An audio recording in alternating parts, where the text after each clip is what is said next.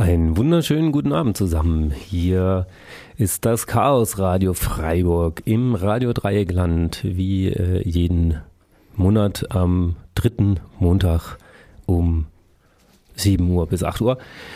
Wir haben uns wieder mal hier ins Radio gehackt. Wir, das ist in dem Fall Opa Tut. Hallihallo und mit mir ist Wuschel da. Hi. So. Dann schauen wir doch mal. Wie immer fangen wir mal an mit Rückblick. Besonders viel Rückblick haben wir nicht. Das Einzige, was mir wirklich einfällt, groß zu erwähnen, ist, ähm, letzten Mittwoch hatten wir eine Veranstaltung bei uns im Club, wo wir einen Vortrag vom Kongress angehört haben, äh, angeschaut haben. Äh, und danach gab es ein bisschen Diskussion und sowas drüber. War recht gut besucht. Also war ein bisschen überraschend, aber war schön. Ähm, und dasselbe machen wir nochmal und nochmal. Äh, die Reihe heißt Re Doppelpunkt Live. Relive. Und ja, live oder live? Ich dachte, das ich finde ist das, live. ich, ich find das Wortspiel lustig, ne? Wieder, Ja. wieder erleben. Relive. Genau. Was war denn der Vortrag? Äh, du warst da? Also welchen habt ihr euch angeschaut ich, letzten- Ich habe mittwochs zu der Uhrzeit nicht so wirklich Zeit, aber ähm, das war ein Vortrag vom Kongress über äh, die Krankenakte, die elektronische und äh, wie besonders, naja, suboptimal die Software ist, die die da haben. Also das ist ziemlich, ziemlich übel. Äh, lohnt sich anzugucken, kann man sich auf media.ccc.de anschauen, wie alle anderen äh, Vorträge, fast alle Vorträge, die auf Veranstaltungen vom CCC so gemacht werden, auch die irgendwie mitgeschnitten werden. Genau, das gibt's zum Vorblick hä, nächste Woche wieder am Mittwoch ähm, ab 19 Uhr. Ähm, da gucken wir Know Your Terrorist Score. Das war ein Vortrag von der äh, Republika vor einem Jahr oder sowas, wenn ich mich recht entsinne. Ähm, kann man gerne vorbeikommen, sich das anschauen. Äh, auf unserer Webseite äh, steht das auch noch normal mit äh, bisschen mehr Beschreibung und so. Alles Genau. klar. Ansonsten zwei Sachen, die wir schon immer wieder angesagt haben. Äh, Easter Hack ist Ostern in Wien. Ich fürchte, man kriegt aber keine Karten mehr. Ähm, also kann ich jetzt nicht mehr groß Werbung machen, sagen, empfehlen euch dahin zu gehen. Und in Karlsruhe ist vom 30.05. bis zum 2.06. wieder die GPN. Die haben wir aber auch schon ein paar Mal beworben. Ähm, Gulaschprogramm- pff, Gulaschprogrammiernacht äh, wird, wird sicher wieder ganz nett werden. Aber ist ja noch ein bisschen hin, haben wir noch mal Radio davor. Mehr habe ich an der Stelle gar nicht. Äh, ja, ich fürchte ich auch nicht. Ich werfe noch mal gerade einen Blick auf unsere eigenen äh, Eventkalender auf cccfr.de. Äh, ja, das war's auch schon. Nee, das, da haben wir Ah, gerade da. nicht, nicht so viel im Petto. Aber gut. Dann würde ich sagen, fangen wir doch gleich mal mit Themen an, oder? Themen. Ähm, wir haben ein bisschen Kleinkram und eine große Sache Ja, mitgebracht. fangen wir doch mal mit der großen an. Große Sache, große Sache, super. Ähm, ich muss zugeben, ich bin da selber auch so ein bisschen, äh, ja, gefährliches Halbwissen äh, unterwegs. Ähm, das ist die geplante EU-Urheberrechtsreform. Und ähm, man hört immer wieder, da wieder, immer wieder darüber, wenn man im CCC-Umfeld unterwegs ist. Ich habe mich jetzt mal versucht, schlau zu machen. Äh, mal gucken, wie gut das geglückt ist. Ähm, Was heißt geplant? In welchem Zustand ist denn das Ding gerade? So wie ich das jetzt verstanden habe, mh, haben Sie jetzt neulich vor ein paar Tagen ähm, äh, wurde der tatsächliche äh, Gesetzestext festgelegt. Das heißt, an dem ist nicht mehr zu rütteln. Jetzt gibt es nur noch die Frage, ob oder ob nicht. Also Äh, das, das muss nur noch in die Abstimmung ins Parlament. Richtig. Und diese Abstimmung ist in ein paar Wochen irgendwann, ich glaube im Mai. Ich weiß es nicht. Vielleicht finden wir das ja noch raus im Laufe der Sendung. Ähm, also ein bisschen Zeit ist noch, sich dagegen zu wehren. Und äh, insbesondere, warum, warum sich dagegen wehren? Es gibt da zwei Artikel drin ähm, in dieser Urheberrechtsreform, bei der äh, Netzaktivistinnen und, und ähm, äh, ja, so Menschen, die sich mit, mit äh, Urheberrecht und so äh, aus, aus Sicht ja, von Leuten wie uns beschäftigen, ähm, eben nicht aus Sicht der großen Konzerne, die da aufschreien und sagen, äh, das äh, ist keine gute Idee, diese beiden Artikel. Mm, kann ja mal anfangen. Artikel 13, das ist irgendwie ein bisschen greifbarer, glaube ich noch, ist der sogenannte Upload-Filter. Ähm, oder ist es, ich, ich glaube, ich, ich glaube, es ist nicht ein, der Fachbegriff, aber es ist so der Nickname von dem ja. Teil. Ähm, beim Upload-Filter äh, geht es darum, dass urheberrechtlich geschützte Inhalte, also Videos, Bilder, Tonaufnahmen, also Musik, alles Mögliche, ähm, all diese Medien sollen von Plattformen verhindert werden, dass sie hochgeladen werden können. Das heißt jetzt ähm, im Klartext sozusagen Facebook, YouTube, Google, wo auch immer man irgendwas hochladen kann als, als Nutzer und das dann mit anderen Leuten teilen kann. Die Plattform muss dafür sorgen, dass die NutzerInnen keine geschützten Inhalte, keine urheberrechtlich geschützten Inhalte hochladen. Das hat, klingt erstmal jetzt nicht unbedingt dumm, so, also, hey, uh, Urheberrecht stärken, warum nicht? Urheberrecht. Ja, aber wie, wie will man das machen? Ja, genau, da kommt es dann, da, da kommt's dann irgendwie drauf, drauf hinaus. Ähm, Weil, also ich meine, alles sich angucken, was man irgendwie auf YouTube hochlädt, das kann kein Mensch. Ja, und auch wissen, ob das dann alles urheberrechtlich ich glaube, ist. Ich glaube, selbst alle Menschen auf dieser Erde gucken sich nicht alles an, was auf YouTube hochgeladen wird. Das ist gut möglich, ja.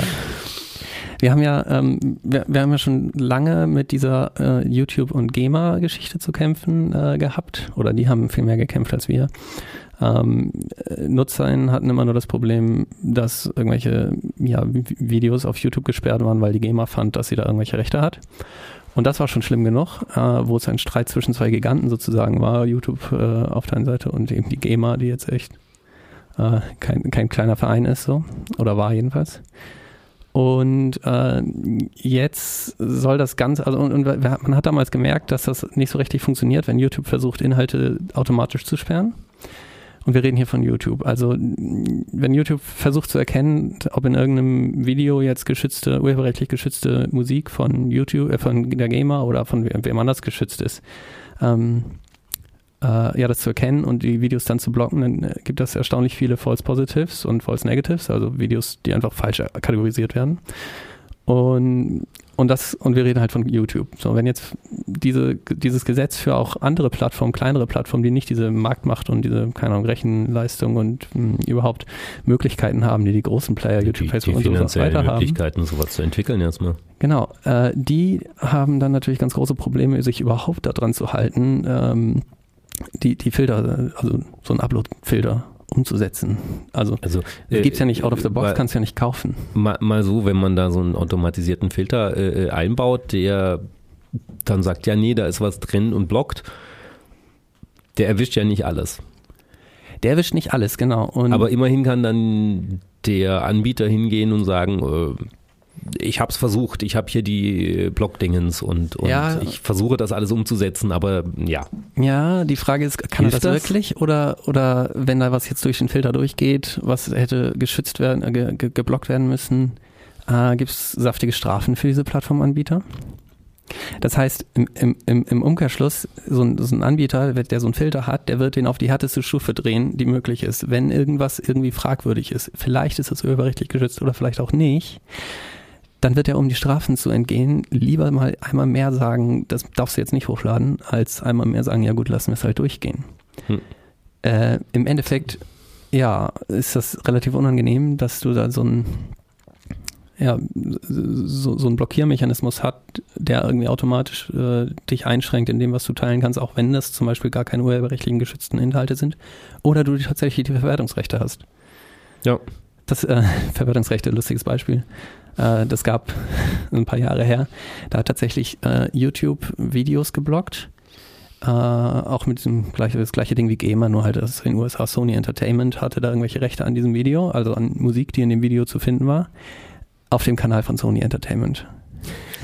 auf dem eigenen Kanal. Mm, ist so das, das Paradebeispiel davon, dass, dass das einfach nicht funktioniert. Ja. Und ähm, ja, eher kontraproduktiv ist, was so Inhalts, äh, ja, Erstellung angeht. Ähm, also auch jetzt gibt es genug Streit zwischen ja, diesen, den, den Content Creators und den äh, Urheberrechtsfirmen, äh, den, den großen ja, Repräsentantinnen da. Das ist äh, jetzt schon schwierig, das wird es sicherlich nicht vereinfachen. Ne, und was machen, was machen kleine Plattformen dann? Ich meine, wenn, wenn irgend, irgend so, eine, so eine Plattform, was weiß ich, man kann Texte irgendwo hochladen und dann kommt jemand und lädt ein Stück aus einem Buch, das gerade, äh, keine Ahnung, verkauft wird, Bestseller ist oder sonst was hoch. Was kann eine kleine Plattform da machen? Ich meine, die haben, die haben nicht die Ressourcen, solche Filter, Filter zu bauen. Ja, ist richtig. Also es stärkt eben das, das Monopol der Großen und, und schwächt die kleinen Plattformen. Ist einer der großen Kritikpunkte, die, ähm, die es an diesem Vorschlag eben gibt. Ich meine, gut, ich, ich würde mal erwarten, dass dann irgendwie so Firmen wie äh, Google dann sagen, hier, wir haben eine tolle Lösung, könnt ihr bei uns kaufen. Klar. Und dann geht der ganze Traffic durch Google. Also wir zentralisieren dann schon wieder irgendwie so, so Entscheidungsfragen von, von Nutzerdaten tatsächlich. Äh, hey, hier kommt Nutzer X, will hm. Inhalt Y hochladen, darf der das? Und äh, also aus datenschutztechnischer Sicht äh, ist das auch nicht gerade interessant äh, oder äh, ist das auch nicht gerade irgendwie schön, das noch weiter zu verteilen und noch mehr Dienstleister zu haben, die noch mehr Informationen über dich äh, ja, abgreifen können. Ja. Es geht noch weiter, wenn es jetzt solche zentrale Register dann geben soll, wo man sagen kann, hey, ich habe hier äh, Urheberrecht auf Inhalt sowieso. Keine Ahnung, ich mache ein Foto, das ist irgendwie ein gutes Foto und ich lade das in dieses Register hoch und sage, hey, wenn jemand dieses Foto versucht hochzuladen auf Facebook, dann darf der das nicht. Das habe ich nämlich gemacht und nur ich darf das hochladen. Irgendwie äh, stelle ich mir das schwierig vor, so ein zentrales Register zu verwalten. Also erstmal würde es wahrscheinlich erstmal mehrere geben und die sind alle irgendwie unterschiedlich und von irgendwelchen kommerziellen Anbietern natürlich und man muss Geld dafür bezahlen, da, da teilnehmen zu dürfen als Plattform. Aber äh, die, die Möglichkeiten, die sich aus so einem zentralen Register ergeben, sind, sind erschreckend. Also wer kontrolliert das, was ich da angebe als mein Foto, dass das auch tatsächlich mein Foto war? Hm. Und sich dagegen zu wehren, ähm, das kann die GEMA sicherlich relativ gut so sagen, ja, da hat jetzt jemand gesagt, ist deren Musik, aber ist nicht deren Musik, ist unsere Musik. Und dann kommt halt irgendwie so ein Anwaltsschreiben von der GEMA und dann ändert das Register das. Die ganzen kleinen äh, ja, Autorinnen und, und, und Fotografinnen und wer halt sonst so Inhalte macht, haben einfach gar nicht die Möglichkeit, da dann irgendwie gegen vorzugehen. Da ist man, also das gleiche Muster, die Großen werden gestärkt, die Kleinen werden geschwächt und das finde ich irgendwie auch nicht so richtig ja, unterstützenswert. Hast du eine Ahnung, wieso diese Geschichte in, in diesem äh, in diesem neuen Gesetz so jetzt drin ist? Wo kommt das her? Äh, da spielt jetzt mein gefährliches Halbwissen mit. Ich weiß es nicht genau. Auf jeden Fall, ähm, was ich lese, immer viel so Lobbyarbeit. Ne? Kennst du ja? Lobby, ähm, Lobbyarbeit von von den Rechte, also, ja, Rechte Besitzer. Also den großen natürlich. Wer, wer macht Lobby, Lobbyarbeit? Diese großen Verlage, die großen ähm, ja, Rechte Verwertungsgesellschaften oder wie die heißen. Ich kenne mich ja mit diesem Fachjargon nicht so genau aus. GEMA und Co. halt. ja. Ähm, ja, die, die finden das natürlich super äh, und alle anderen leiden drunter. Ne? wahrscheinlich auch noch so irgendwie äh, die, die großen Film- und, und Plattenlabel äh, aus USA, nehme ich mal an, dass sie da auch dick mit dabei sind. Ja, weiß man nicht, wie viel die US-Label dann in der EU-Legislatur mitmischen. Da kenne ich mich auch einfach zu wenig mit EU-Politik aus. Okay. Kann, ist aber natürlich auch denkbar, aber ich meine, wir haben auch hier Plattenlabel, ne? Ja, und, und äh, vor allen Dingen Sony haben wir, Entertainment gibt es auch in Europa. Eben, so. eben. Es also, gibt noch, einen, noch einen ganz krassen Punkt, der, der, also wenn man das jetzt weiterdenkt, dieses, ähm, dieses zentrale Register, wo irgendwie gespeichert ist, was alles nicht hochgeladen werden darf, das kennen wir von irgendwoher. Ähm, denk mal an China so zum Beispiel. Äh, da geht es ganz schnell nämlich in die Richtung äh, von Zensur. Also das, die Infrastruktur, die man hat, die man aufbaut, ein, ein zentrales Register und alles wird dagegen geprüft. Das kannst mhm. du, das ist nur noch eigentlich, also wenn, wenn die Technologie da ist, dann ist das irgendwie nur noch ein Gesetz, ein Fingerschnippen und schon hast du irgendwie eine zentralisierte, äh, umgesetzte Zensurtechnologie. Das kannst du für alles nutzen. Ich meine, die Technologie, die da aufgebaut wird, kann natürlich für alles Mögliche verwendet ja. werden. Ich meine, wenn das jetzt anfängt mit, mit Urheberrechtsfu äh, kommt demnächst jemand um die Ecke und, und weitet das aus auf alles mögliche andere. Plötzlich darfst du keine Demo-Aufrufe mehr zu linken Demos machen, weil es irgendwie Urheberrecht, nee, warte. Ah. Aber du, du, du, weißt, was ich meine. Also äh, ja, es geht klar. ja dann nicht mehr ums Urheberrecht, sondern die Technologie ist da und äh, was man dann damit macht oder wer was damit macht, ist dann eine ganz andere Frage. Dann kommen irgendwelche kleinen Staaten und sagen, hey Facebook, du hast das schon gebaut. Na dann kannst du ja für uns noch ein bisschen mehr zensieren, oder? Mhm. Also das ist gar nicht so eine lustige Angelegenheit, wenn es dann auch äh, das Urheberrecht irgendwann hinter sich lässt und sagt, ja, äh, das ist universell anwendbare äh, Technologie, die wir jetzt unter dem Deckmantel des Urheberrechts aufgebaut haben. Ja, und, und letztendlich ist das Ziel ja irgendwie, äh, dass gewisse Firmen äh, mehr Geld abkriegen. Ja, die großen Firmen. Ja.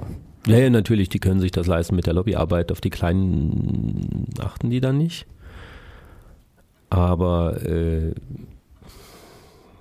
ich weiß nicht, also ich habe mal gehört, Leute, die irgendwie sich äh, na, es gibt Studien dazu, ne? Leute, die irgendwie äh, Filme und Musik kopieren im größeren Stil, sind diejenigen, die am meisten Geld ausgeben für Filme und Musik, weil sie sich das Zeug dann halt auch, auch kaufen, wenn sie es gut finden oder was besonders gerne haben wollen. Ähm, äh, zumal ja, ich meine, kopieren von digitaler äh, Musik und, und Videos und sowas hat ja null, null Grenzkosten. Es kostet ja nichts.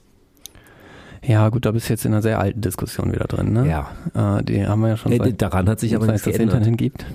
Was ich mich neulich gefragt habe, ob sich, ob sich da an dieser Abmahnkultur was geändert hat. Also vor, keine Ahnung, zehn Jahren noch, habe ich auch so aus meinem Umfeld und so öfter mal gehört, so ah, Abmahnung, viele, viele tausend Euro von irgendeiner Anwaltsfirma, die irgendwo über, keine Ahnung, weil irgendwas runtergeladen so, ne? Ja. Ähm, ob das noch gibt? Weißt du das? Naja, es hat sich schon ein bisschen was daran geändert, äh, weil viel von dem, was an Abmahnung äh, an, an Geld reinkam, war ja über diese äh, Störerhaftungsnummer.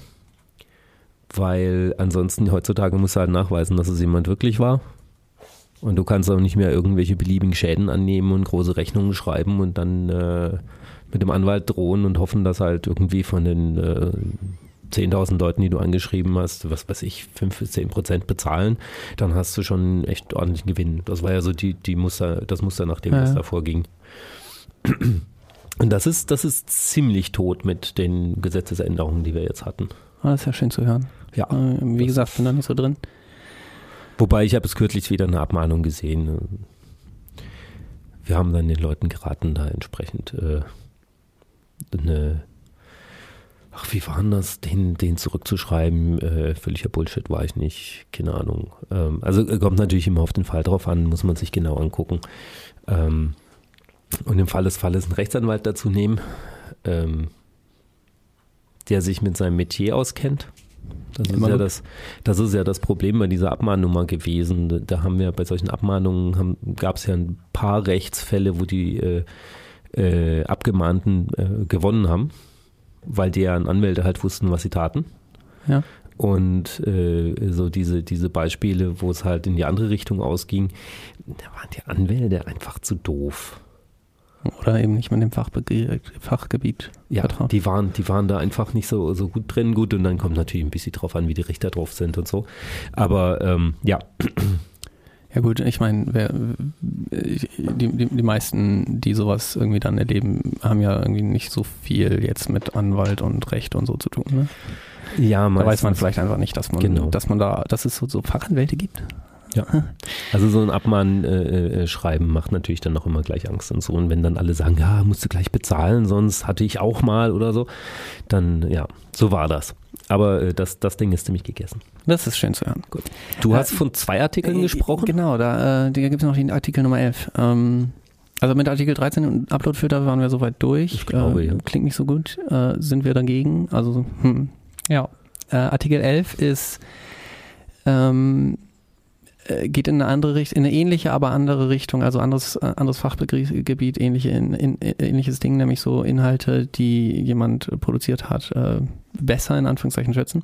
Es ist, ähm, Geht aber um journalistische Inhalte, also keine Ahnung, wenn eine, eine, eine Zeitung oder ja, irgendwer, äh, ein Verlag oder sonst wer journalistische Inhalte online stellt und die dann von der anderen Seite aus verlinkt werden mit, äh, ich glaube, es gilt, gilt nur, wenn du, wenn du ein Zitat machst oder eine Beschreibung oder einen, einen äh, Ausschnitt äh, mitlieferst. ja, ein Zitat muss dabei sein. Genau, also nur der pure Link alleine reicht nicht, aber also schon ein kleiner Schnipsel des Inhaltes. Ähm, und jetzt nagelt mich nicht, nicht drauf fest, gefährliches Halbwissen, wie gesagt. Aber ein kleiner Schnipsel des Inhaltes äh, führt dazu, dass der, der ähm, Urheber von dem, ähm, von dem Inhalt, auf den man verlinkt, eine, es, es wird gerne als Link-Tags bezeichnet, also eine, ein bisschen Geld von dir kriegt. Ähm, ich weiß nicht genau, wie viel das ist. Ich glaube, also es ist halt auf jeden Fall vorhanden und dieses Recht besteht dann. Ähm, Beispiel. Die äh, Google zum Beispiel hat so eine Google News äh, Seite, bei der man irgendwie aus allen möglichen Nachrichtenportalen zusammengesammelt News kriegt und die auch durchsuchen kann. Und ähm, genau, dann auch verlinkt wird auf die, auf die äh, tatsächlichen Inhalte. Und die äh, Verlage würden dann jetzt von Google eben Geld kriegen und sie begründen das damit, also die sind natürlich stark dafür und haben das stark lobbyiert. Sie begründen das damit so, ja, Google verdient ja mit unseren Inhalten Geld, indem sie Werbung schalten neben dem Link zu unserer Seite. Dass es hauptsächlich eher andersrum ist und dass die äh, Verlage Werbung damit, äh, Geld damit verdienen, dass man überhaupt erst dahin gelinkt wird von irgendwo, weil niemand geht so, äh, doch wahrscheinlich ja, schon. Aber, aber, viele suchen mit Google und finden den Artikel suchen dann mit Google erst. und finden den Artikel, genau. Äh, oder es ist egal, ob mit Google oder sonst woher ja. man den Artikel kriegt. Also viel, viel wirst du auch von einem Artikel zum nächsten verlinken. Ne? Ja. Und immer, wenn, wenn so ein, so ein Link passiert, sollen, sollen die Geld kriegen. Also das äh, ist erstmal, klingt das merkwürdig für mich, so, und ist ein bisschen umgekehrt. Die verdienen doch Geld damit, dass ich dahin verlinke soll ich nicht dafür Geld kriegen? So? Ähm, aber jetzt, jetzt kann man sich mal anschauen, nochmal genau, was das dann für Effekte hat. Und es ist äh, ähnliches Muster wie beim Artikel 13. Ähm, Nämlich, äh, also erstmal Google hat auch gar keinen Bock drauf natürlich. Die machen nämlich selber keine Inhalte, die verlinken nur darauf. Die müssten nur Geld bezahlen. Ja. Die sind also, alle dagegen. Also ich finde es nicht schlecht, wenn Google Geld an andere bezahlen muss, egal ob es große Verleiher sind oder nicht. Steuern wäre mal eine Sache. Ja, das wäre noch, das käme noch dazu. Das müsste man, das sollte versteuert werden. Ne? Wird es versteuert? Wahrscheinlich nicht. Jedenfalls. Viel Steuern zahlt Google nicht. Ähm, Google findet es nicht so doof. Allerdings ähm, ist es ähnliches Muster. Die großen Verlage, keine Ahnung, braucht man jetzt keine beim Namen nennen, aber große Verlage haben da natürlich einen, äh, einen riesen Vorteil davon. Die kriegen irgendwie Geld und können überall hingehen und sagen, ja, aber du musst mir Geld geben und dann musst du denen halt Geld geben. Ja. Ähm, wer äh, darunter leidet, sind zum Beispiel kleine Journalistinnen. Also mit klein meine ich nicht körperlich klein, sondern eben mit weniger Reichweite, mit weniger finanziellen Mitteln natürlich wieder dahinter. Also irgendwie äh, unabhängige Journalistinnen oder kleine, kleine Verlage. Kleine Webseiten, kleine, kleine Webseiten, Blogger, ja. all diese, die jetzt irgendwie hm, eine ordentliche Recherche machen, einen ordentlichen journalistischen Beitrag verfassen, indem sie sich auf die Informationen aus irgendwelchen anderen journalistischen Quellen stützen. Das ist ja normale journalistische Arbeit. Ähm, äh, ja, von woanders Informationen einzusammeln, die aufzuarbeiten, eventuell mit einer eigenen Meinung zu versehen und so weiter. Und die müssen jetzt alle plötzlich Geld an die zahlen, von, die sie als Quellen nutzen. Also Quellen nutzen ist sozusagen Pflicht äh, und plötzlich musst du dafür bezahlen ja, äh, ist, ist wieder das gleiche Muster, wie gesagt, die, die kleinen äh, Betriebe, kleinen oder unabhängigen Journalistinnen, äh, InhaltserstellerInnen leiden darunter. Die großen Verlagshäuser haben die Möglichkeit, sich das auch rechtlich durchzusetzen, dass sie dann die, dass die Kohle bekommen und ähm, werden gestärkt durch das Ganze. Wie gesagt, auch wieder Lobbyarbeit. Ja. Die waren stark dafür. Und das, das was wir da, da vor uns haben, äh, ist in Deutschland ja schon Gesetz das jetzt äh, auf EU-Ebene gehoben werden soll. Wieso verstehe ich nicht, weil bei dem Leistungs Leistungsschutzgesetz äh, oder Leistungsschutzrecht, was wir hier gesetzmäßig eingeführt haben, äh, das war ein totaler Rohrkrepierer. Da haben insbesondere ich weiß nicht, Bild war auf jeden Fall dabei, Spiegel, sonst paar große Zeitungen Deutschland stark lobbyiert dafür, dass, dass es sowas gibt und eigentlich ging es dabei nur darum, dass sie von Google Geld haben wollten. Äh, welche Kollateralschäden man damit anrichtet, war denen egal. Und haben es dann tatsächlich geschafft, äh, dieses Gesetz durchzukriegen. Äh, wir haben damals genau dasselbe gesagt, wie wir jetzt über das äh, auf EU-Ebene EU-Ebene sagen, ähm, das wirklich äh, Spaßige daran ist, wir haben damals gesagt, das wird doch nichts und es wurde nichts, weil Google zahlt an keinen was. Äh, Google listet einfach alle Webseiten aus, die da Geld haben wollen, bis zuweilen alle, äh, alle Angebote, die nicht äh, Google sagen, ja hier äh, kannst du kostenlos nutzen, werden dann halt nicht mehr äh, verlinkt auf Google, tauchen, tauchen nicht mehr auf. Ähm, und das ist für so ein, so ein Verlagshaus ein wesentlich größerer Schaden, als dass sie das Geld nicht kriegen. Das äh, habe ich gerade, wenn ich da mal ein, einwerfen darf, äh, im, im, Chat, äh, im, im Java-Chat auf cccfr.de habe hab ich gerade verlinkt bekommen. Äh, Bertelsmann lehnt die Urheberrechtsreform jetzt ab. Die finden nämlich genau das gar nicht so lustig, äh, dass sie dann von Google nicht mehr indiziert werden würden. Und Google tatsächlich, das habe ich woanders gelesen, äh, hat äh, angekündigt, wenn das Ding kommt und die tatsächlich nicht irgendwie eine Ausnahmeregelung mit allen Verlagshäusern finden, dann machen die einfach Google News dicht. Ja. In Europa. Also die Ja. haben davon eh nicht so viel scheinbar. Ähm, die machen das nur so nebenbei und wenn sie jetzt irgendwie mehr Geld bezahlen müssen, als sie dadurch reinkriegen, dann machen sie das Ding halt dicht und die Verlagshäuser, ja, die, wie man an Bertelsmann sieht, ähm, erkennen, dass das gar nicht so eine gute Idee ist. Für sie auch. So, also irgendwie ist das ganze Ding so ein bisschen blöd, aber am blödsten natürlich für die Kleinen. So. Da fragt sich echt, was, was ist da passiert, dass das jetzt auf EU-Ebene gesetzt werden soll, wo man in Deutschland das Beispiel dafür hat, dass es eine sehr doofe Idee war? CDU. Meinst du? Ja. ja. Gut, äh, ich glaube, das reicht erstmal zu dem ganzen Das Thema. reicht oh erstmal, genau, denn- Stunde dabei. Dann machen wir doch, ich würde mal sagen, Ach komm, erst Musik und dann einen deinen. Einspieler, oder? kommen noch einen Aufruf. Ach so, Äh, natürlich, was kann man eigentlich dagegen werden. tun? Das haben wir noch gar nicht gesagt. Ja, ähm, es gibt eine schöne Seite, Save Your Internet EU, also Save Your Internet in einem und dann .eu. Verlinken äh, ist wir auch ein, auf. Ist auch ein Hashtag, glaube ich, sogar, äh, moderner Kram. Äh, da steht ganz toll, was das ist, nochmal zusammengefasst, warum man das eventuell nicht haben möchte und was man dagegen tun kann. Ähm, äh, auch so mit Auflistung von, von äh, äh, ja, Parlamentarierinnen und Parlamentariern, die man da vielleicht mal äh, kontaktieren könnte und sagen könnte, ey, ich finde das gar nicht so gut. Genau, Willst ruft die Leute stimmen? an und sagt ihnen was. Anrufen funktioniert echt am besten. Genau. Ähm, und äh, ich wollte noch eine Sache dazu sagen. Nicht alles an dieser ganzen Urheberrechtsreform ist schlecht. Ne? Artikel 11 und 13, die finden wir doof. Ja, die sind Es sind auch Scheiße. Sachen dabei, die sind nicht ganz so scheiße äh, oder vielleicht sogar cool.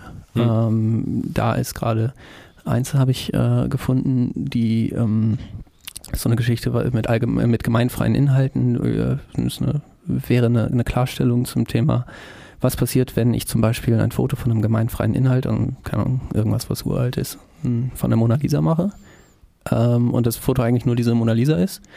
Ähm, dann soll das nach dieser neuen Reform auch einfach gemeinfrei sein, weil ich habe ja irgendwie kein, Hm. kein eigenes Werk daran. Also ich bin nicht jetzt als Fotograf dann plötzlich äh, Rechteinhaber an dem Foto von dem Bild, was ich gar nicht gemalt habe. Da gab es kürzlich ein, ein Gerichtsverfahren, meine ich sogar, und ein entsprechendes Urteil, dass eben solche äh, Fotos geschützt seien. Also diese Änderung des Gesetzes wäre doch ganz nett. Genau, Wiki, Wikipedia ist da nicht so Ja, happy drüber. Die hatten da geklagt und haben das verloren sozusagen. Ich weiß Mhm. nicht, also so, Rechtskram. Haben die geklagt, haben die verloren? Ich weiß es nicht. Auf jeden Fall wurde das irgendwie anders entschieden, als das jetzt in dieser Urheberrechtsreform dann drinstehen würde. Das ist also, es gibt da so ein paar Lichtblicke, nur eben diese zwei Artikel, gegen die kann man mal Druck machen. Ja. Save Your Internet EU. Prima. Dann Musik und dann unseren Podcast, oder? Ah ja, äh, Musik machen wir und äh, genau, danach kommt ein kleiner Einspieler, nicht live, äh, aufgezeichnet. Der Mini-Chaos-Podcast, den wir jetzt seit zwei Monaten machen, Ja. äh, diesmal zum Thema Cloud.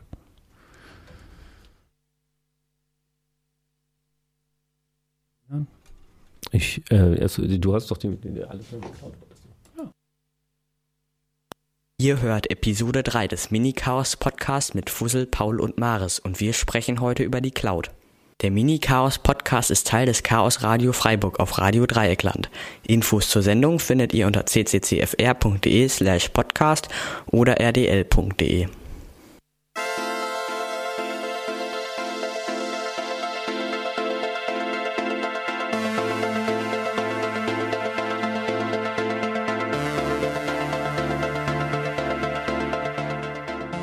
Heute geht es darum, wie die Datencloud deine Daten klaut. Aber was ist diese Cloud eigentlich? Wenn wir von der Cloud sprechen, meinen wir eigentlich ein Konzept, was Cloud Computing heißt. Das ist eigentlich eine Zusammenfassung von allen möglichen Konzepten, bei der es darum geht, IT-Infrastruktur übers Internet zum Beispiel zur Verfügung zu stellen.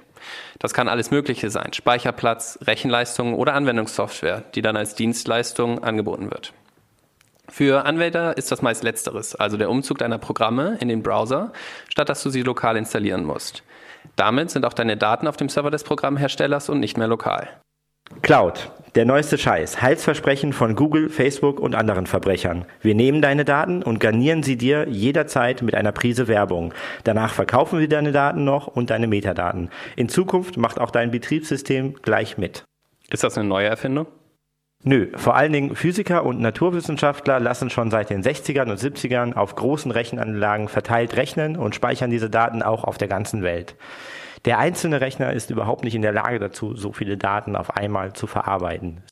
Wo habt ihr die Cloud? Euer E-Mail-Postfach ist beispielsweise in der Cloud. Ihr habt OwnCloud, Dropbox oder Nextcloud, um eure Daten zu speichern oder eure Adressbücher zu synchronisieren. iCloud auf Apple-Geräten macht Cloud im ganz großen Stil, synchronisiert alles. Google kommt hinterher, macht das auch. Der Versuch, maximal viele Daten für euch zu synken. Sync, der. Kurzwort von Synchronisation versucht, zwei unterschiedliche Systeme inhaltlich auf einem konsistenten Stand zu bringen. Bei all diesen Beispielen geht es darum, dass die Software von einem Produkt zu einer Dienstleistung wird. Und die Dienstleister haben natürlich eine ganze Menge Versprechen, was das alles schöner macht. Zum Beispiel ist die Software oder die Daten immer verfügbar. Du kannst von überall auf deine Software und deine Daten zusammen zugreifen.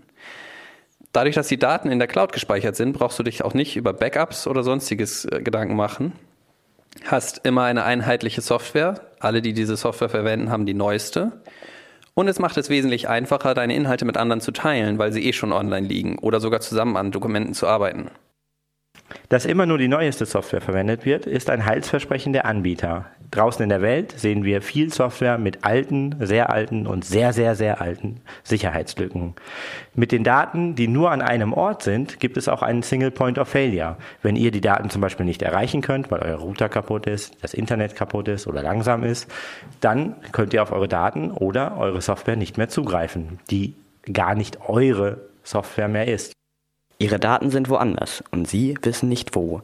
Davon halte ich prinzipiell nichts. Frank Rieger, Sprecher Chaos Computer Club. Cloud-basierte Anwendungen bedeuten immer auch, dass man sehr viele Daten ins Netz hochschicken muss.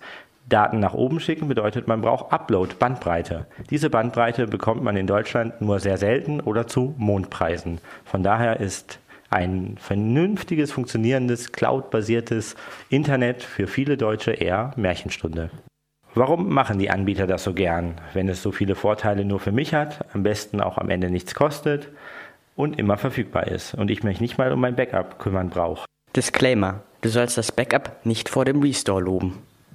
Anbieter haben so all eure Daten unverschlüsselt bei sich auf ihrem Rechner, können die Daten durchforsten, können Profile über euch anlegen, können herausfinden, was ihr womöglich bald brauchen werdet, ob ihr bald Urlaub habt, ob ihr Geld habt für Urlaub, ob ihr krank seid, ob ihr viele Medikamente braucht. Die Daten, die die Anbieter dafür sammeln und verwenden, sind Bilder, Adressdaten, Kontakte von Freunden, auch wenn diese nicht einverstanden sind, Dokumente, E-Mails, Videos, GPS-Ortsdaten, Suchhistorien, Einkäufe und vieles mehr. Die Anbieter versuchen generell möglichst viele deiner Daten gesammelt und en bloc zu bekommen. Das bedeutet, dass die Daten bei einem Anbieter liegen und ihr euch damit an diesen Anbieter bindet. Nochmal zusammengefasst, was alles passiert. Software wird von einem Produkt zu einer Dienstleistung. Dadurch wird man abhängig von dem Dienstleister, aber auch von Zugang zum Netz und der Verbindung zum Dienstleister. Dem Dienstleister ermöglicht das Ganze, Werbe- und Überwachungsmechanismen einzubauen und alle deine Daten auszulesen. Was kann man dagegen tun? Man kann Dienste versuchen selber zu hosten oder schauen, ob Freunde Dienste hosten. Man kann versuchen, Dienste auszuwählen, die äh, auf der Evil-Skala nicht so weit oben stehen wie Microsoft, Facebook, Apple, Google. Man kann auch versuchen herauszufinden, ob man das überhaupt braucht. Viele Dienstleistungen laufen perfekt auf dem eigenen Rechner und die lassen sich in der Regel auch als Free and Open Source haben. Wo wir gerade bei Free and Open Source sind, hast du ein paar Beispiele für solche Software, die man lokal hosten kann oder mit seinen Freunden sich teilen kann? Generell sollte man versuchen, von Google, Facebook und Apple wegzukommen und die Services benutzen, die zum Beispiel auch E-Mail-Anbieter wie Posteo anbieten zum Synchronisieren von Adressbüchern und äh, E-Mail-Dateien. Man kann auch Nextcloud benutzen, um Dateien zu teilen. Es gibt viele kollaborative Software, die unter anderem auch diesen Podcast möglich gemacht haben. Dad, do you know what clouds are made of? Servers, son. Linux mostly.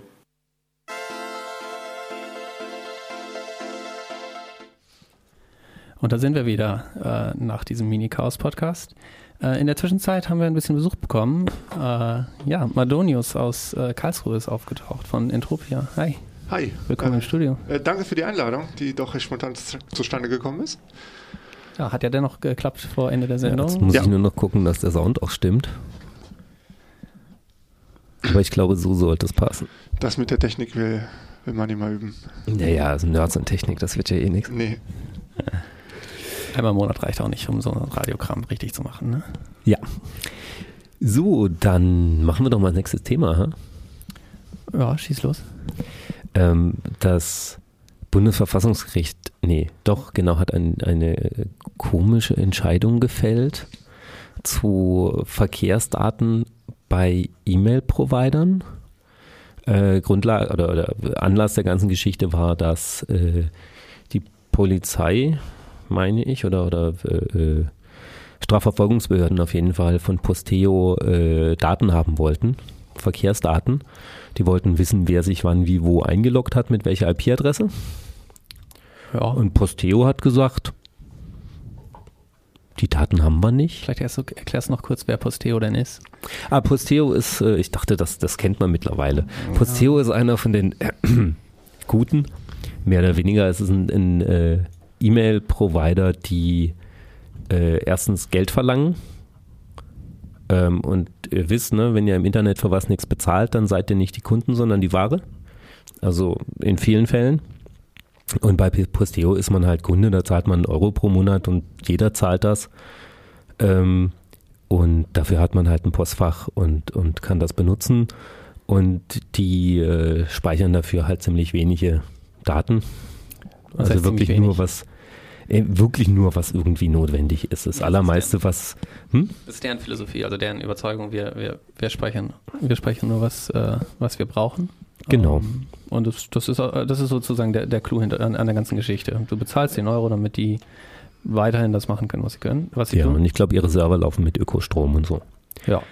Also die sind, sind ganz anständiger Laden, äh, bei denen kann man doch mit recht gutem Gewissen irgendwie äh, Kunde sein. Und die hatten halt diese Daten nicht, die, die Strafverfolgungsbehörden da haben wollten. Ähm, und dann gab es da Gerichtsverfahren und äh, das ging bis vor das Bundesverfassungsgericht. Und die haben jetzt so äh, ein bisschen seltsames Urteil äh, gefällt, wo ich immer noch nicht so ganz begreife, was es eigentlich heißt. Ähm, also erstens, was ich bei denen auch ganz, ich glaube, das waren die, ich habe gerade auf die Webseite geguckt, habe da nichts entdeckt.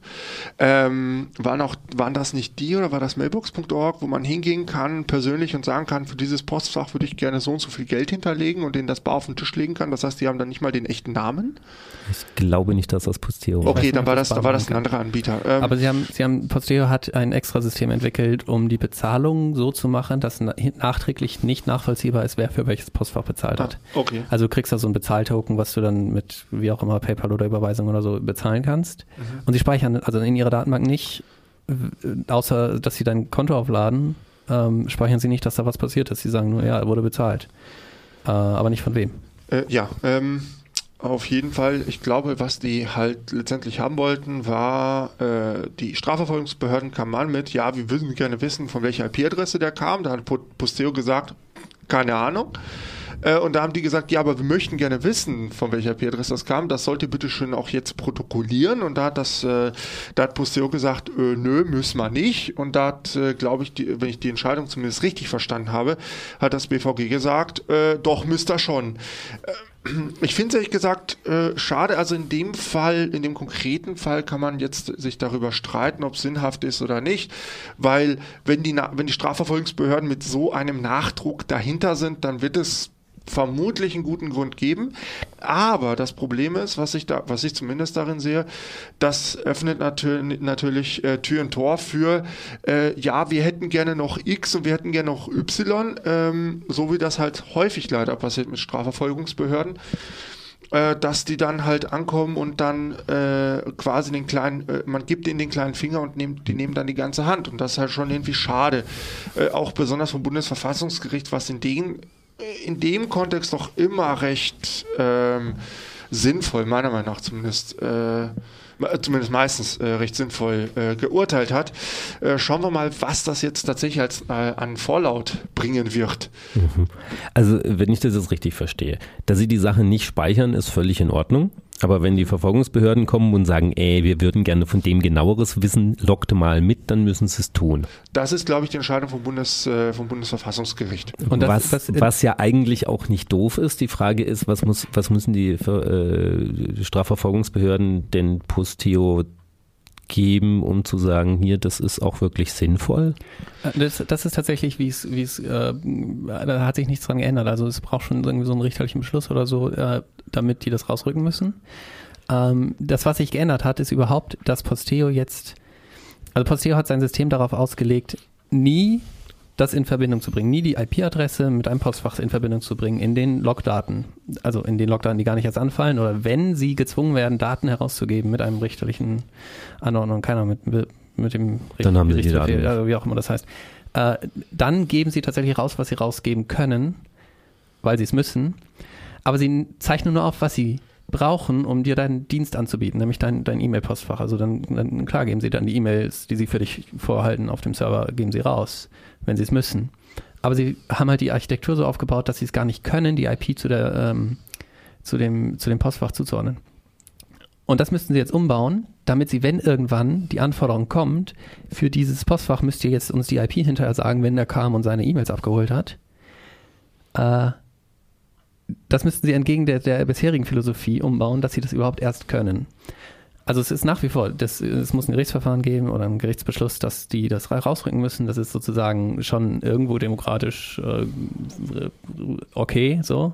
Ähm, die Frage ist, ähm, ja, können, können Sie die, können Sie Posteo dazu zwingen, ihre Systeme umzubauen, sodass mehr Daten erhoben werden? Und Posteo sagt selbst, äh, nach, keine Ahnung, Paragraph irgendwas, 96 TKG, ähm, sie dürfen die Verkehrsdaten nur dann erheben, wenn sie für betriebliche Zwecke notwendig sind. Ja. Aber sie sind für betriebliche Zwecke nicht notwendig, also dürfen sie sie selbst gar nicht erheben, müssen sie aber rausrücken. Also da ist irgendwie, das ist, das ist irgendwie kaputt einfach. Das ist völlig absurd, ist das. Ja. Aber gut, mal sehen, wie das weitergeht. Äh, man darf, man darf auch in dem, in dem Aspekt auch nicht vergessen, was das für Posteo bedeutet. Ne? Das ist Entwicklungsaufwand, das ist, äh, äh, das ist Entwicklungsaufwand, das ist, ähm, äh, da gehen Mannstunden äh, ja, da gehen auf jeden Fall äh, Arbeitsstunden rein. Äh, das kostet Geld. Man muss die Systeme doppelt vorhalten, weil man will ja immer noch dem Kunden, der dafür gezahlt hat, äh, das System so bereitstellen, wie er es äh, erwartet. Ähm, das ist für die auch eine finanzielle, das, das für die auch ein finanzieller Impact, den sie dadurch haben. Ne? Hm. Das darf man halt auch in dem ganzen Aspekt nicht vergessen, dass es betriebswirtschaftlich schon einen Einfluss hat. Und zwar nicht, nicht geringen. Ja, ich denke, dass, dass der natürlich der irgendwie, äh, die, die, dass das entgegen ihrer Überzeugung oder ihrer Philosophie geht, natürlich für die größeres Gewicht hat. Ja, klar. Also ja, das zu bauen, wenn sie es müssen, dann machen sie es halt, weil das würde sich immer noch sozusagen aus betriebswirtschaftlichem Grund lohnen, das zu machen, anstatt dich zu machen. Aber dem Kunden gegenüber zu sagen, hey, jetzt müssen wir halt so mehr von euch tracken, weil müssen wir, ist halt doof, wollen sie auch nicht. Und ja. Ja. Dann defaultmäßig müssen sie auch nicht, sondern nur auf, auf Anfrage dann. Ja, auch das wollen sie ja nicht. Also sie haben ja diese ja. Schön, ähm, wie heißt das, Transparenzberichte, wo sie auch immer schön sagen, ey, wir haben 96 Anfragen gekriegt und davon drei äh, rausgerückt, 17 äh, wegen Formfehler abgelehnt und den Rest ähm, einfach äh, begründet abgelehnt oder so, keine Ahnung. Hm. Ähm, ja. Also eigentlich ein, ein äh, Service Provider, wie man ihn eigentlich haben möchte. Wie also die machen, die machen das einfach richtig, ja. Ja, ja. Man, man kriegt was das, äh, dafür, dass man da zahlt, kriegt man auch was. Ja, ja. Euro im Monat, also kann man nur empfehlen, ne? Äh, ich meine, Euro im Monat für E-Mail, denkt, denkt drüber nach, dass andere Anbieter das nicht von euch wollen. Ähm, das heißt, eure E-Mails, dafür, dass sie bei denen liegen, äh, sind denen ungefähr ein Euro im Monat wahrscheinlich wert. Äh, das Boah. ist äh, das, also Gmail, Yahoo, äh, wie die alle heißen. Auch die deutschen Provider, keine Ahnung, GMX und so weiter und so fort. Das, äh, ja, das ist GMX alles. Web ist ja alles ein Ding. Genau, das ist alles äh, Geld, was die, was die halt mit euch verdienen, mit euren E-Mails. Und vielleicht sagen die, ja, wir schauen da nicht rein, sondern wir werten die nur aus, um Werbung anzuzeigen. Ja, aber trotzdem, irgendwas bleibt da über und am Ende hm. kriegt ihr Werbung für keine Ahnung, Viagra-Pillen. Na gut, ich meine, sowas wie, wie GMX und Web, die haben ja zumindest Bezahlangebote. Ja. Wo man ihm Geld geben kann. Google genau. hat sowas nicht. Google, Google äh, lebt nur da, davon, dass äh. Äh, nee, die haben das tatsächlich auch. Also du kannst auch bei Google Geld lassen und dann hosten die sogar, äh, du kannst auch deine eigene Domain äh, wenn du sagst, hey, ich habe da eine Domain und möchte Okay. keinen E-Mail-Server betreiben, dann läuft das Ganze auf, über Google E-Mail-Server und äh, bevor man sich das selber nicht zutraut, äh, und ehrlich gesagt, E-Mails sollte man eh verschlüsseln, per Default, ähm, und wenn man sich das nicht zutraut, kann man zu Google hingehen, denen Geld auf den Tisch legen, ich weiß nicht, wie viel das ist, und dann äh, machen die einen E-Mail für einen. Man trägt dann den sogenannten MX-Record in seinem ähm, äh, bei seinem Registrar um und dann hat man Google E-Mail mit äh, äh, at cccfreiburg.de. Ist ja nichts anderes, was viele Unternehmen machen. Sowas würde jetzt CCC Freiburg nie machen, natürlich. Nee, wir haben einen eigenen Server. Also Ja. viele Unternehmer, also ist ja ein gutes, also gut, Ja. ein Angebot für, für Unternehmen hauptsächlich so, Ja. ey, deine Domain, Ja. aber unser Server und unsere ganze, der ganze andere Cloud-Kram, der dazu kommt, wo wir gerade Cloud äh, als Podcast hatten, ne? Ja. Genau. Genau, also Poseo auf der Evil-Skala ein bisschen äh, besser aufgestellt als Google und Co. Ähm, wenn ihr einen E-Mail-Provider braucht, kann man es empfehlen, auch wenn wir nichts damit zu tun haben. Äh, Aus Überzeugung sozusagen. Also definitiv Hashtag not sponsored. Ja. Sehr schön. Ähm, dann nach all den, naja, zwiespältigen und schlechten Nachrichten haben wir wenigstens eine gute Sache. Es gibt jetzt freies WLAN in den Bussen und Bahnen der VAG. Fre freies WLAN, was heißt das? Ähm, ja, man, man kann free sein Handy Beer? Free as in Free Beer, ja. Ähm, Aber nicht Free as in Speech? Ja, äh, naja, man, man äh, braucht zumindest keine Anmeldedaten hinterlegen, man kann sie einfach so benutzen. Ähm, ich weiß nicht, ob der Zugriff irgendwie äh, beschränkt wird, ob man, was weiß ich, äh, gewisse Ports nicht benutzen kann oder sowas. Ich vermute es mal, aber ich habe es nicht getestet. Ähm, wird im Moment getestet in vier Bussen Ah, ja und viel. soll in den nächsten Monaten auf sämtliche Fahrzeuge ausgerollt werden. Ich bin ja skeptisch mit solchen Sachen, ne? Ich, also ich komme aus Hamburg, da hatten wir sowas ähnliches, das hat nie funktioniert. Naja, wir hatten sowas ähnliches ja auch schon äh, mit freiem WLAN hier in Freiburg. Echt freies WLAN? Ja, ja, pass auf, da gab's diese, diese Wall AG, ne? Wand AG nennen wir die immer. Äh, die, die haben ja diese, diese ganzen Werbeflächen äh, gepachtet. Und bei der letzten Verhandlung für den Pachtvertrag, da war halt irgendwie Bedingung, dass da jetzt WLAN mit dran muss. In der Runde vorher hatten, war die Bedingung, dass man da irgendwie Computer aufstellen muss, wo Leute in der Stadt ins Internet gehen können. Die waren absolut unbedienbar, die Teile. Ähm, man hat halt da so eine komische Tastatur, die äh, irgendwie Vandalismus. Vandalismus sicher sein soll, die das ein keiner kaputt kriegt. Genau, und also echt mies zu bedienen und man konnte es nur fünf Minuten am Stück nutzen und so hat kein Mensch gebraucht und kein Mensch verwendet. Und das nächste war dann, naja, sie sollen es jetzt mit WLAN machen, ähm, wo man dann aber auch Daten abgeben musste, sich, sich da anmelden musste und so weiter. Und dann konnte man WLAN an drei, vier, fünf Stellen in der Stadt benutzen. Und wir haben da damals, als das so in der Verhandlung war, haben wir äh, Freifunk so richtig gestartet. Und wir haben, als sie das aufgebaut hatten, hatten wir schon deutlich mehr äh, freies WLAN in der Stadt verteilt, als äh, äh, die Wand AG jemals aufgebaut hat. Ähm, und also das, das war so ein ziemlich äh, ein, ein Rohrkrepierer. Äh, die Sache bei der VAG äh, ist so, dass wir äh, da tatsächlich im Vorfeld mit äh, Leuten, also Leute von, vom CCC Freiburg hatten da Kontakt mit Leuten und haben da äh, Input gegeben, was man denn da so braucht und was vernünftig ist für ein freies WLAN. Und wie gut die das jetzt wirklich umgesetzt haben, kann ich nicht sagen. Aber das wird man sehen. Es ist zumindest ein Lichtblick. Äh, Bayern hat sich als, was war das? Bayern 2050 WLAN in allen Bussen. Äh, man weiß jetzt nicht, ob 2015 die Endgeräte noch WLAN überhaupt unterstützen, aber äh, man hat sich das zumindest vorgenommen. Äh, dann, damit hat äh, Baden-Württemberg mal wieder etwas äh, Bayern voraus. Naja, aber nur, nur so, so Einzel, Einzelflecken, ne? Ja, ähm, aber keine Ahnung, es gibt, ich kann es nur berichten, sowas ähnliches gibt es auch in Karlsruhe, wird auch froh genutzt. Leider ist es nicht so offen, wie, wie man sich gerne wünschen würde, wie jetzt zum Beispiel Freifunk, weil Freifunk, da verbindet man sich, dann ist man direkt online und ähm, man ist happy, man hat keine Portsperren, man hat keine Filter, man hat gar nichts. Ähm, ob das jetzt wirklich, ob das jetzt auch so ist, wage ich zu bezweifeln, weil das ist ja ein kommerzieller Anbieter, die wollen natürlich auch äh, äh, sich rechtlich absichern. Ähm, aber es ist schon mal ein Schritt in die richtige Richtung. Ähm, ja, da bin ich mal gespannt, was dann so Leute zu berichten haben. Äh, und äh, falls euch das WLAN nicht gefällt, äh, baut doch Freifunkknoten auf zu Hause. Ja, ich, über, ich, überlege gerade, kann man nicht ein, ein äh, Freifunk zu äh, VAG-WLAN Bridge bauen? Das braucht ja nicht so arg viel. Man hat halt nur so Moving Targets. Das ist halt das Problem dann, ne? Naja, ich meine. Äh, und Stromversorgung in so Bussen ist auch nicht trivial, wurde mir mal gesagt. Da hat es doch überall Lämpchen, die leuchten und so. Ja, gut, also wenn die Busse die, die das Ding haben. Warum eigentlich nicht? Also warum, warum geht man da nicht mal als Freifunk hin und sagt, warum machen wir das nicht zusammen? Wir haben so eine coole Infrastruktur, mit denen Leute irgendwie cool äh, frei ins WLAN kommen, also wirklich frei in dem Fall. Ich glaube, ich weiß warum. Ähm, es hat damit zu tun, dass dann der Verwaltungsmensch äh, hat dann mit einem, äh, hat dann mit Leuten zu tun, die sind irgendwie in einem Verein organisiert, wo nicht mal jetzt ganz klar ist, dürfen die überhaupt gemeinnützig sein oder nicht. Da schreiben sich ja auch die Finanzämter. Freiburg hat keinen Verein für Freifunk. Ja, ähm, Karlsruhe auch nicht. Das wurde uns vom Finanzamt untersagt. okay. ähm, weil die meinten, das ist ein Internetverein, Internetvereine sind nicht gemeinnützig, dass die halt nicht verstehen, was ein Internetverein ist und was Freifunk ist. Das ist jetzt nicht, äh, das, man versucht es denen ja auch zu erklären, man sucht dann auch den Dialog, aber das funktioniert dann auch nicht. Aber lassen wir das Ganze mal außen vor. Ja. Immer noch besser als Telekommunikationsanbieter. auf, ja, dann hast du fiese Gesetze.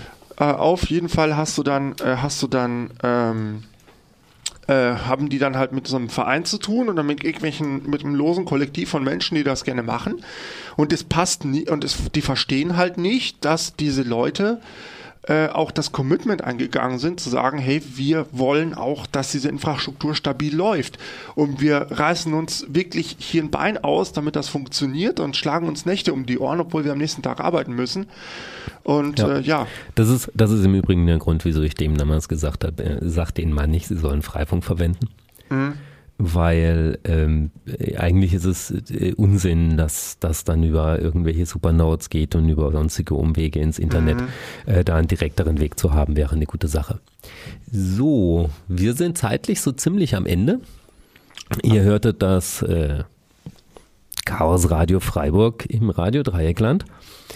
Ähm, wie jeden äh, Monat am dritten Montag zwischen 7 und 8 Uhr auf Genau. Äh, die Frequenz hätte ich mal ansagen sollen, ne? 102,3 102,3 Megahertz und im Internet auf rdl.de als Stream zu empfangen. Äh, genau, in einer Woche sind wir, Quatsch, in einer Woche, in einem Monat sind wir wieder da. Ziemlich genau im Monat, 28 Tage, ne? Ja, 28. Februar. Ja, es ist Februar, genau. Mhm. Wir sehen uns in einem Monat wieder. Wenn ihr bis dahin Lust habt, bei uns mitzumachen, irgendwie zu hacken und äh, aktiv zu werden, kommt vorbei im äh, CCCFR im, auf dem Greta-Gelände. Genau, wir sind da in der alten Druckerei, haben da äh, montags, dienstags, abends immer offen, äh, kann man gerne vorbeigucken, kommen an anderen Tagen gelegentlich, äh, schaut in unseren Kalender, äh, guckt vorher auf unsere Website, ob da steht, dass der Raum gerade offen ist, dann kann man auch so vorbeikommen. Genau. Dann äh, ja, passt auf euch auf, verschlüsselt immer brav eure Daten. Macht Backups. Macht Backups, genau. Und probiert auch, dass sie sich restoren lassen. Oh ja, genau, und testet die Backups. Und lasst euch nicht erwischen. Tschüss. Bis nächstes Mal.